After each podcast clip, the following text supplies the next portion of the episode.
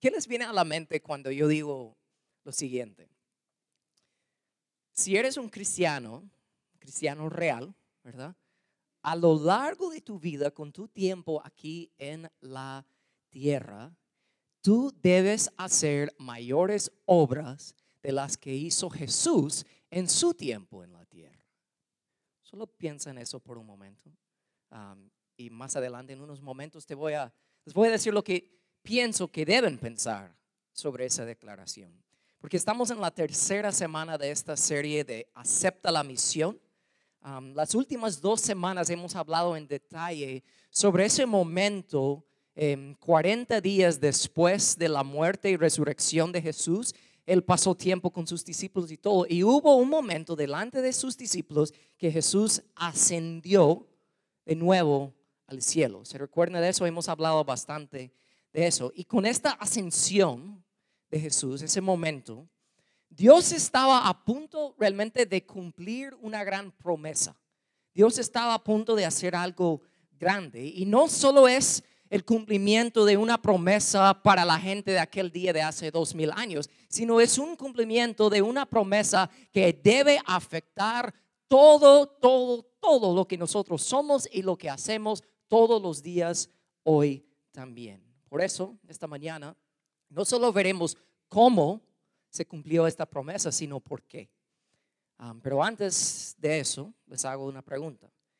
¿Qué cambios les gustaría ver en nuestra región? Y cuando digo región, estoy hablando a nuestro alrededor. O sea, enciende la tele y ves un montón de cosas. Ves cosas en tu propio escenario, ves cosas en tu propia familia. ¿Cuáles cambios les gustaría ver? Solo piensa en eso por un momento. Porque pensando en la respuesta a esa pregunta, porque todos debemos poder pensar en algo, un cambio que nos gustaría ver. Pensando en la respuesta a esa pregunta, ahora quiero que pienses de nuevo en lo que dije al principio, de que si tú eres un cristiano real, tú debes hacer mayores obras aquí en la tierra, con tu tiempo en la tierra, que la que hizo Jesús. Entonces, pensando en esas dos cosas, ¿cuáles cambios te gustaría ver? Pero también pensando en el hecho de que somos llamados a hacer mayores obras de la que hizo Jesús en su tiempo en la tierra, Escuchan estas palabras de Jesús que vienen de Juan 14, 12. Miren la pantalla.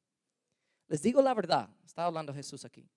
Todo el que cree en mí hará las mismas obras que yo he hecho y, ¿qué dice ahí? Aún mayores. Entonces piensen esto. Si tú dijiste en tu mente, ya, me gustaría ver unos cambios a mi alrededor, en mi vecindario, en mi familia, en la región donde yo vivo, todo tengo otra pregunta. Si te gustaría ver cambios, ¿crees que si tú literalmente estuvieras viviendo todos los días haciendo mayores obras de las que hizo Jesús, ¿crees que así pudieras ver cambios en tu vida, en tu matrimonio, tu familia, en tu trabajo, en tu comunidad, tu vecindario? ¿Sí o no? Si de verdad estuvieras viviendo literalmente poniendo en práctica, haciendo mayores obras de las que hizo Jesús? Claro que sí, pero ¿cómo? Porque es fácil que yo me ponga aquí a hablar de eso, pero ¿cómo? Jesús nos da la respuesta. Déjame leer ese versículo 12 una vez más, pero el versículo entero. Les digo la verdad, todo el que cree en mí hará las mismas obras que yo he hecho y aún mayores. De ahí que dice Jesús, porque voy a estar con el Padre. ¿De qué está hablando Jesús ahí?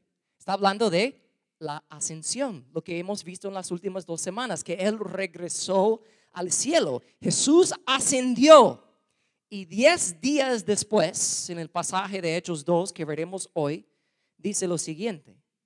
Diez días después de que Jesús subió de nuevo al cielo, el día de Pentecostés, todos los creyentes estaban reunidos en un mismo lugar y todos los presentes fueron llenos del el Espíritu Santo.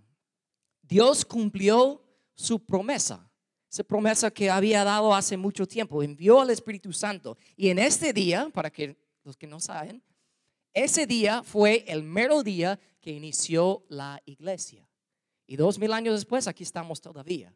Pero empezó la iglesia en ese momento. El Espíritu Santo llegó a vivir dentro de cada uno de los que ponen su fe en Jesucristo. ¿Están conmigo?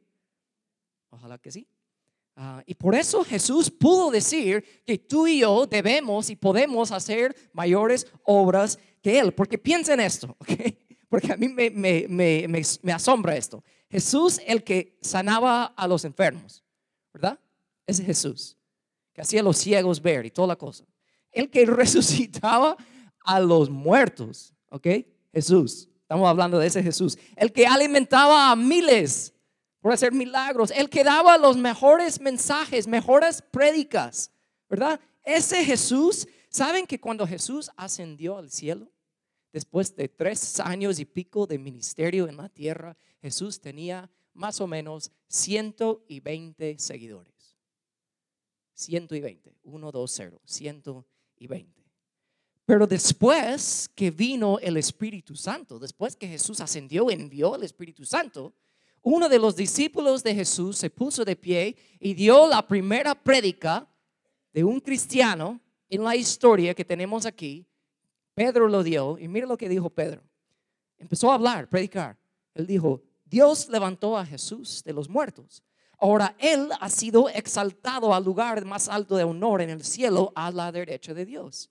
Y el Padre, según lo había prometido, le dio el Espíritu Santo para que lo derramara sobre nosotros, tal como ustedes lo ven y lo oyen hoy. Los que creyeron lo que Pedro dijo fueron bautizados y sumados a la iglesia en ese mismo día. ¿Cuántos? Como tres mil en total. O sea, 120 personas tenía Jesús, seguidores. Y nada más Jesús asciende al cielo, envía el Espíritu Santo Pedro se pone de pie a predicar y tres mil de un solo. ¿Cómo es posible eso? El Espíritu Santo hace posible eso y sigue haciendo posible eso. Pero ¿cómo? El Espíritu Santo es el que literalmente ha abierto tu mente y tu corazón para poder aceptar y captar el mensaje de lo que Jesús hizo por ti. Sin el Espíritu Santo tú no puedes entenderlo. Doy gracias al Señor que un día en mi vida el Espíritu Santo abrió mi mente, mi corazón para poder captar este mensaje. Por eso tú ves a personas que están sentados en la iglesia por todas sus vidas, pero todavía no son salvos. No han podido captar y aceptar, no, no han permitido al Espíritu Santo abrir su mente, su corazón a captar lo que Él hizo por nosotros y aceptarlo. Y es por eso por el Espíritu Santo que nosotros somos capaces, cuando yo hago una pregunta de qué cambios le gustaría ver, somos capaces de literalmente hacer cambios, de hacer una diferencia real, porque tenemos al Espíritu Santo dentro de nosotros. Pero somos individuos llenos del Espíritu Santo, pero separados no es el plan. Tenemos que entender algo bien importante. Ven el primer punto conmigo. Hacer una diferencia real lo cual es nuestro tema de hoy, requiere cristianos que se conectan a una familia de iglesia, a una familia de iglesia. Mira lo que dice el versículo 1 una vez más. Todos los creyentes estaban reunidos en un mismo lugar. O sea, ellos vivían comprometidos a Dios y comprometidos el uno con el otro, ¿no? O sea, ser un seguidor de Jesús, un cristiano. que no, solo estamos hablando de, ah, yo creo que Dios existe. No, estamos hablando de que tú has entregado tu vida a Dios. Si es así, es imposible hacer eso y no ser parte de una familia, de una iglesia. No tiene ningún sentido. No tiene sentido. Es como si yo digo que soy cristiano, pero no soy parte de una iglesia. Es como si yo digo que soy jugador profesional de fútbol, pero no soy parte de ningún equipo. O sea, ¿qué, importa que digo que soy si no soy parte de un equipo? Es así es de tan fuerte con el cristiano. Si tú dices que eres cristiano pero no eres parte de la iglesia, eso no tiene ningún sentido porque la iglesia no solo es un lugar donde asistes, es una familia donde perteneces. Pero lastimosamente la mayoría de las personas que dicen que no quieren nada con la iglesia son personas que han sido lastimados por personas dentro de la iglesia. Yo reconozco ese dolor, yo he experimentado ese dolor, yo sé que ese dolor es real y todo, pero si todos tuviéramos la misma actitud, ah, me han lastimado, entonces lavo mis manos de la iglesia. Entonces la iglesia dejaría de existir, porque la iglesia está llena de personas imperfectas, que siempre nos van a fallar y nosotros vamos a fallar a otros también. O sea, tenemos que aprender que hasta los roces y los choques que tenemos con personas que son imperfectas como nosotros, Son buenísimas oportunidades de desarrollar nuestro carácter, aprender a controlar y desarrollar nuestras emociones y sobre todo empezar a aprender cómo amar a otra persona de verdad. Eso es lo que hacemos en la iglesia, porque somos una familia. Yo puedo tener discusiones fuertísimos con personas en mi familia, pero al final damos la mano, un abrazo, un beso. ¿Por qué? Porque somos familia. La opción de irse no existe. Entonces, yo puedo decir lo que necesito decir y puedo escucharlos a ellos, decirme lo que necesitan decir y al final del día hay amor. Y nos vamos afilando el uno al otro para mejorarnos. Pero decir familia de iglesia, muchos hoy en día piensan que eso también quiere decir que somos parte de un club social nada más. Y no es así. Mira lo que eh, dice la palabra en Romanos, apóstol Pablo. Él dice, nosotros somos las diversas partes de un solo cuerpo de un solo cuerpo y no solo eso, nos pertenecemos unos a otros. Piensa en esto, es un ejemplo que me gusta dar. Mi mano y tu mano conectado a tu cuerpo es asombroso. Es asombroso la manera que Dios nos ha diseñado de que mi mente puede enviar una señal a mi mano de, así, más rápido que cualquier cosa, para que yo lo pienso y yo lo muevo. Es asombroso. Pero si yo se escucha un poco asqueroso, pero si yo delante de ustedes me corto la mano y lo tiro en el suelo, ahora ese mano no es asombroso, es asqueroso. Algo desconectado del cuerpo, uh, da asco. Es lo mismo en la iglesia. Cuando decimos que somos un mismo cuerpo, pero hay partes del cuerpo que están desconectados, uh, no se mira bien, no tiene sentido, pero conectados todos, trabajando como un mismo cuerpo, es asombroso, es maravilloso, hasta es un milagro. Nosotros somos llamados de vivir de esa manera. Por eso también dice la palabra, quiero que sepas cómo se debe vivir en la familia de Dios. ¿Qué es la familia de Dios? Ahí dice, esa familia es la iglesia del Dios viviente. Tienes que hacerlo.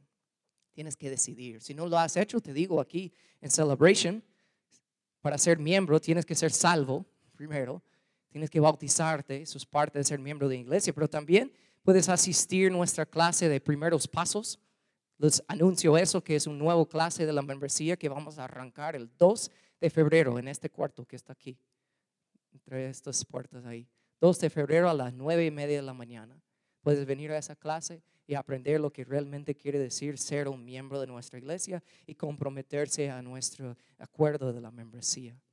Eso es parte de. Tienes que decidir si vas a hacer eso. Si quieres ser y ver cambios reales. Ser parte de una familia de iglesia es lo más esencial. Pero no solo eso.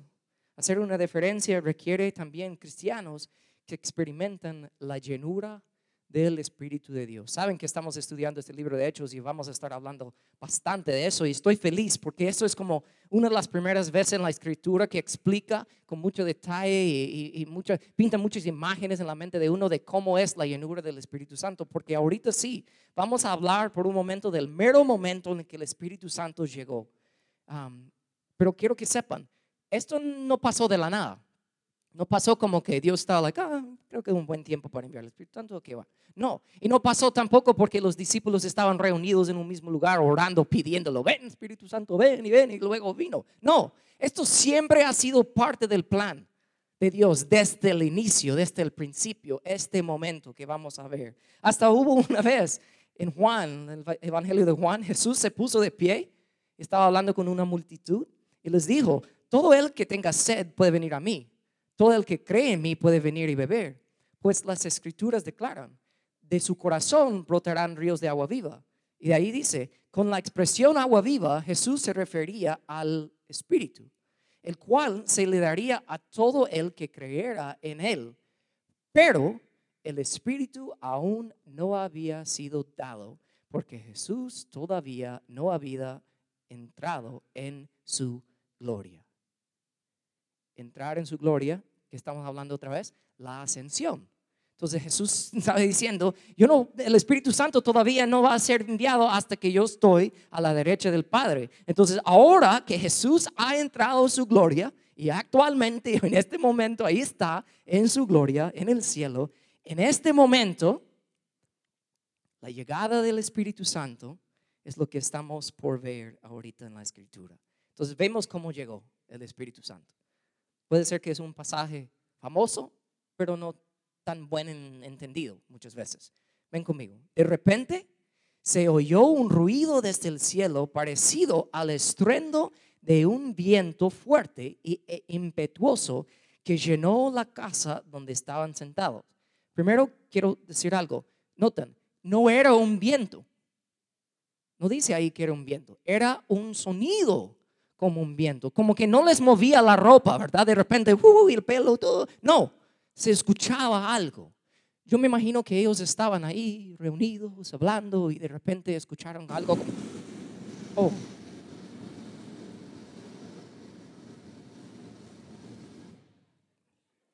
Algo así. Ahora sí, debo hacer eso en el inicio de cada prédica, ¿verdad? Ahora sí están conmigo. Sí, ahí se va el café, ahí algunos de ustedes están manchados. Pero ahí dice, algo parecido a un viento, pero fuerte de repente. ¿Ok? ¿Están conmigo?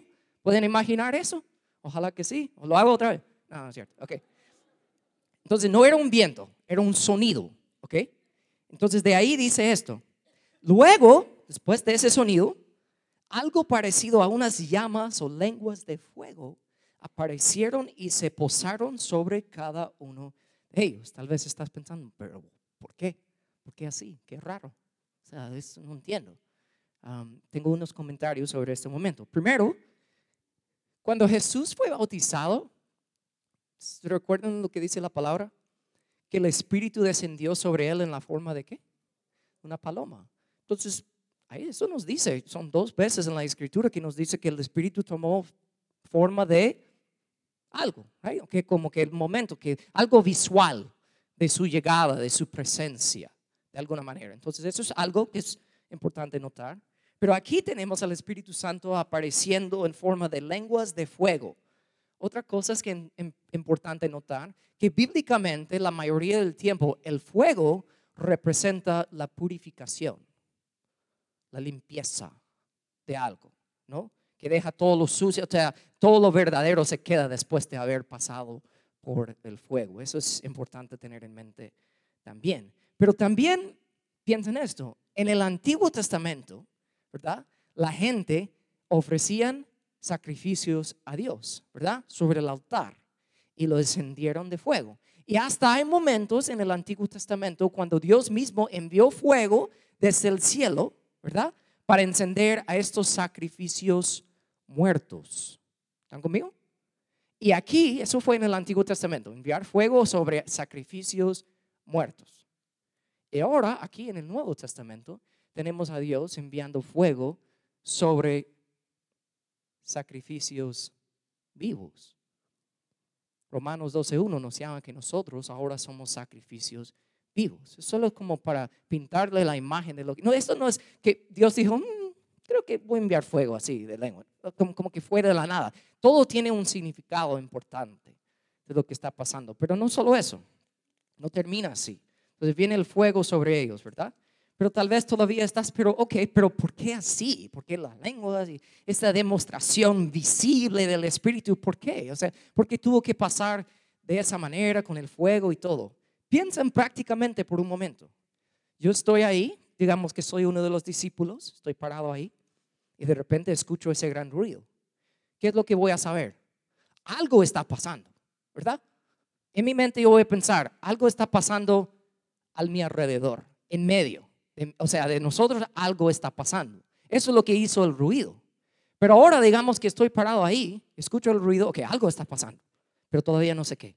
Y de repente yo veo a todos mis compadres ahí, están ahí, ahí viene fuego sobre sus cabezas. Y usted like, oh, oh, man, algo te está pasando. Oh, y de ahí voy a ver, oh, man, algo me está pasando. Entonces ahora ya no es que algo está pasando en medio, a mi alrededor, algo me está pasando a mí. ¿Están conmigo? Algo está pasando a mí. Y eso es lo que ellos están experimentando en ese momento. Ahora no solo es que el Espíritu Santo llegó ahí en general, sino que llegó a cada uno de ellos. Es la primera vez, es la llegada del Espíritu. Entonces alguien pregunta, entonces, ¿por qué eso no sucede cada vez que alguien recibe el Espíritu Santo? Que recibe la salvación. Decimos que en el momento de la salvación recibes el Espíritu Santo. ¿Por qué no una lengua de fuego no me cae en la cabeza cada vez que eso pasa? Porque eso fue su llegada. Así llegó. Ya está aquí. No tiene que ir y venir y ir y venir y ir y venir, ya está aquí. Entonces no tiene que venir así otra vez, ya está aquí. Entonces lo acepto y ya estuvo. No tiene que ver lo mismo. Eso fue su primera y única llegada de esa manera. ¿Están conmigo? Ojalá que sí, yo sé que es mucha información. Entonces, ¿qué hicieron estas personas al recibir el Espíritu Santo? Todos los presentes fueron llenos del Espíritu Santo y comenzaron a hablar en otros idiomas conforme al Espíritu Santo les daba esa capacidad. Tenemos que entender eso. En el día de Pentecostés, ¿okay? los primeros cristianos experimentaron el Espíritu de Dios entrando en ellos. Lo que tú experimentaste es cuando aceptaste al Señor en tu vida. ¡Boom! Bautizado del Espíritu Santo. Eso es lo que te pasó. El Espíritu Santo está en ti, ya estuvo. Pero no solo eso. También en ese momento que estamos viendo aquí, ellos experimentaron, experimentaron el Espíritu de Dios viniendo sobre sus vidas, lo cual es la llenura del Espíritu Santo. Es algo diferente, lo cual vamos a ver ahorita. Entonces, ¿qué pasa cuando eso pasa? Yo recibo al Señor, entrego mi vida. Dice la palabra que en ese momento estoy sellado con el Espíritu Santo, ya estuvo. Pero no veo los cambios en mi vida. No todo no cambia de día a noche. O sea, ¿qué me pasa? Todavía tengo los mismos deseos. ¿Qué me está pasando? Es porque yo tengo que experimentar la llenura del Espíritu Santo todos los días. Tengo que buscarlo, tengo que hacer ciertas cosas, llenarme de la palabra de Dios, orar, tengo que hacer todas esas cosas para llenarme, experimentar la llenura del Espíritu Santo. Y cuando eso sucede, es poderoso, porque los cristianos llenos del Espíritu son consumidos por el Espíritu de Dios. Miren esos versículos 2 y 4. Dice ahí, se oyó un ruido desde el cielo parecido a un estruendo de viento y fuerte y impetuoso que llenó la casa. Está la palabra llenar, el verbo llenar, llenó. De ahí en el versículo 4 dice, y todos los presentes fueron llenos del Espíritu Santo. Es la misma palabra en español, llenar, pero en el griego son dos palabras diferentes. ¿Okay? En el versículo 2 es la palabra en griego llenar, que significa llenar hasta el borde. O sea, como que tengo un vaso de agua, lo lleno hasta la, no se puede más, pero hasta el borde. ¿verdad? Pero en el versículo 4, que todos fueron llenos del Espíritu Santo, esa palabra en el griego lleno significa de llenar hasta desbordarse. O sea, que se llena hasta que sale.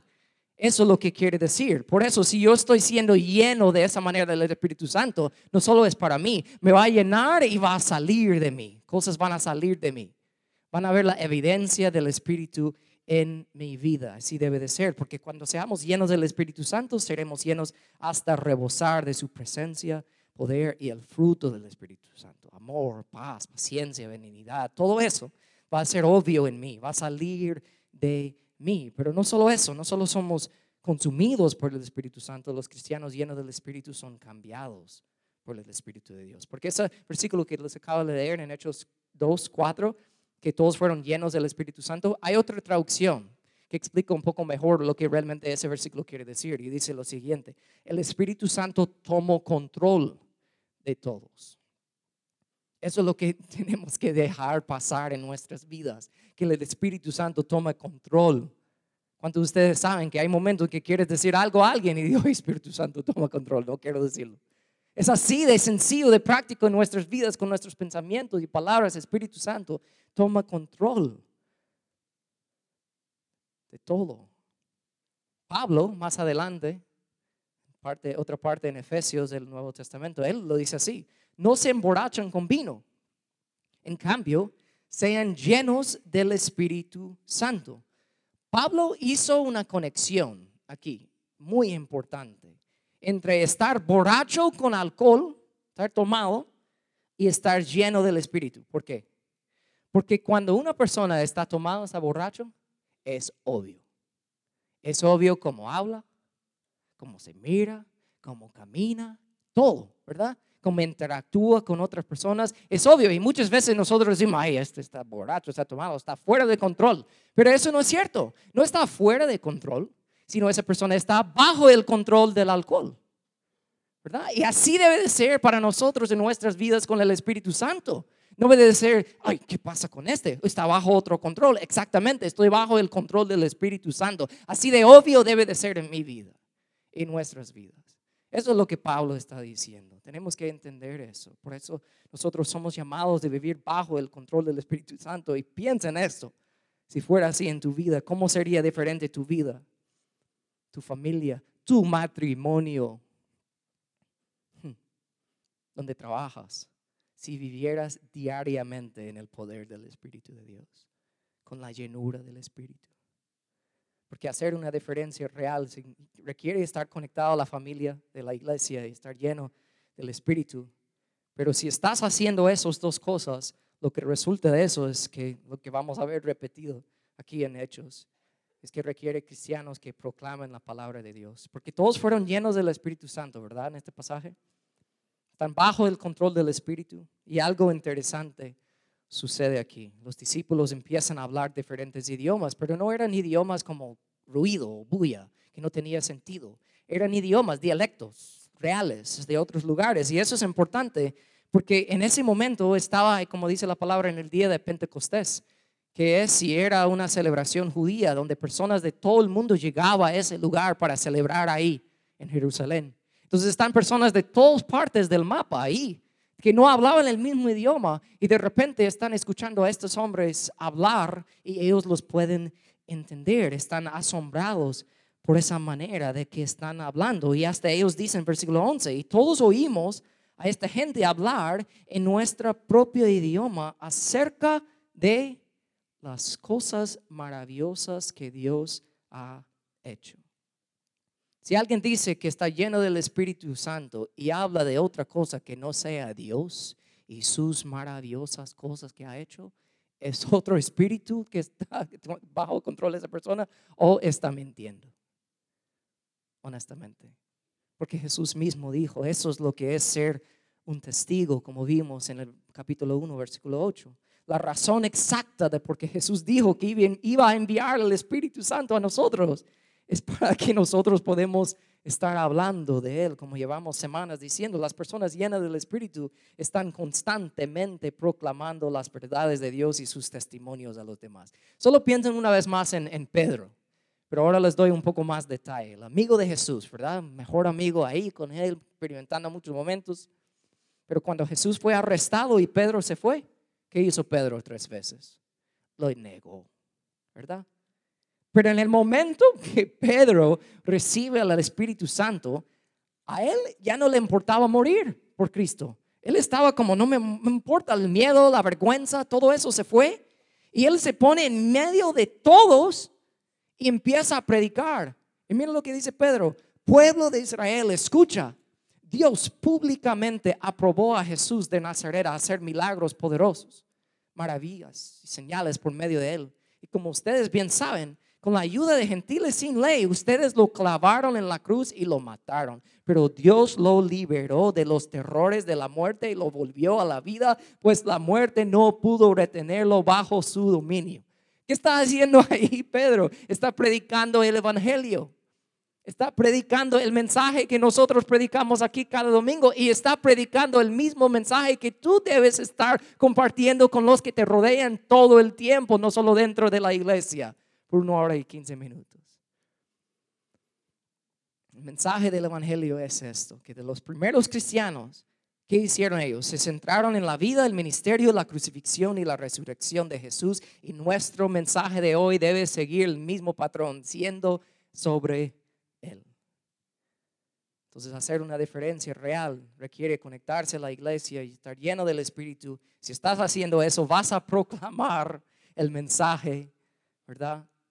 Pero antes de todo eso, todos tienen que entender algo que viene realmente antes, que es para hacer una diferencia real requiere demostrar compromiso con acción. Pedro decía, y mira cómo trabaja aquí el Espíritu Santo. Porque dice, las palabras de Pedro traspasaron el corazón de ellos. Eso es lo que hizo el Espíritu Santo, para que ellos lo pudieran entender. Quienes le dijeron a él y los demás apóstoles, hermanos, ¿qué debemos hacer? Pedro contestó, cada uno de ustedes debe arrepentirse de sus pecados y volver a Dios y ser bautizado en el nombre de Jesucristo para el perdón de sus pecados. Entonces recibirán el regalo del Espíritu Santo. Y ahí dice más adelante, los que creyeron lo que Pedro dijo fueron bautizados y sumados a la iglesia en ese mismo día, como tres mil en total. ¿Cuál es la acción que debes demostrar? Si estás aquí hoy, te hago una pregunta. ¿Has hecho eso? ¿Te has, como dice Pedro ahí, te has arrepentido? Si dices que sí, ok. ¿Has vuelto a Dios? Porque arrepentirse es estar caminando y dar la vuelta. Das la vuelta y ¿qué? ¿Dónde vas a ir? Tienes que volver a Dios. ¿Has hecho eso? Si la respuesta es sí,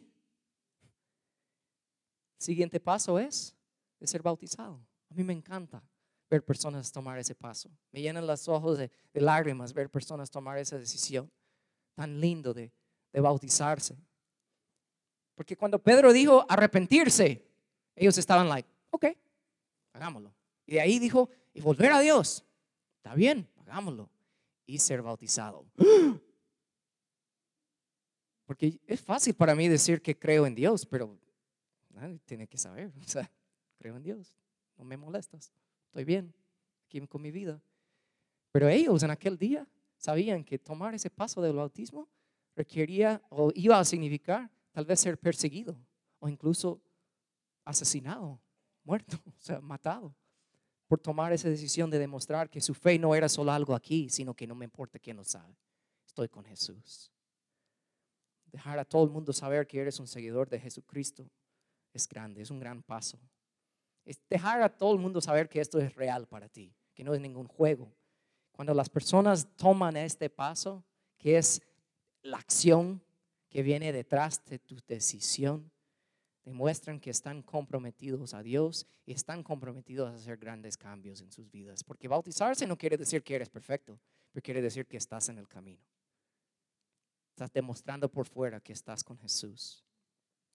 Pero la razón por la cual que muchas personas dudan de tomar ese paso es que se dan cuenta que ese momento, después de eso, ya no hay vuelta atrás en el 1519, Hernán Cortés, un conquistador de España, llegó al Nuevo Mundo, este lado del mundo, ¿verdad? Con 600 hombres. Un gran logro, después de mucho tiempo de viajar y todo. Y después que bajaron de los barcos, todos los hombres bien felices viendo todo, y Hernán Cortés dio el orden en frente de todos ellos de quemar los barcos. Y todos los hombres quedaron, ¡Ah! porque el mensaje fue bien claro en ese momento ya no hay vuelta atrás. Ya no hay un plan B. Ese es el punto sin retorno. Y el bautismo es el momento en que quemas el barco. Tú dices, estoy en esto, ya no hay vuelta atrás. Para poder hacer una diferencia real, no solo asistas a la iglesia, no solo agregas información de Dios, Jesús, el Espíritu Santo en tu mente, tienes que aceptar que necesitas un Salvador. Y cuando haces eso, tu siguiente paso, el paso de más práctica obediencia es de ser bautizado. Te metes en la batalla con los demás. Estamos en esto juntos. Pero quiero decir esto. Yo sé que para muchos aquí hoy fueron bautizados como bebés, ¿verdad? A mi mamá, mi papá, todos ellos experimentaron eso. Y puede ser que estás pensando si eso fue un bautismo real. Te puedo decir que fue un bautismo, pero no fue el bautismo de que se habla la Biblia porque la palabra baptizo significa inmersión, totalmente bajo el agua, y significa una decisión propia, una decisión que tú tienes que tomar por ti mismo. Entonces, como bebé, obviamente uno no puede tomar la decisión. Entonces, unos piensan, pero ¿será que si yo hago eso, voy a deshonrar la decisión de mis padres de haberme bautizado de bebé? Yo diría que no, porque ¿qué estaban diciendo tus padres al bautizarte de bebé? Estaban diciendo, yo dedico mi bebé a Dios. Yo quiero que crezca para ser un hombre o una mujer de Dios, ¿no? Entonces ya de siendo hombre o mujer de Dios, y tú dices, man, yo necesito bautizarme de esa manera, bajo el agua, yo estoy tomando esa decisión por mí mismo. Yo diría que no estás deshonrando lo que tus padres hicieron, hasta estás validando la decisión de tus padres de bautizarte. Estás honrando eso, porque estás diciendo que yo me entrego a Dios. Pero muchas veces cuando hablamos de eso, de demostrar compromiso con acción, bíblicamente es, primer paso es el bautismo. Nunca lo puedes escapar. Entonces podemos hablar de estar conectado a la iglesia, podemos hablar de estar con la llenura del Espíritu Santo, podemos hablar de proclamar el mensaje. Pero si eres cristiano y nunca te has bautizado, te falta ese gran paso de obediencia.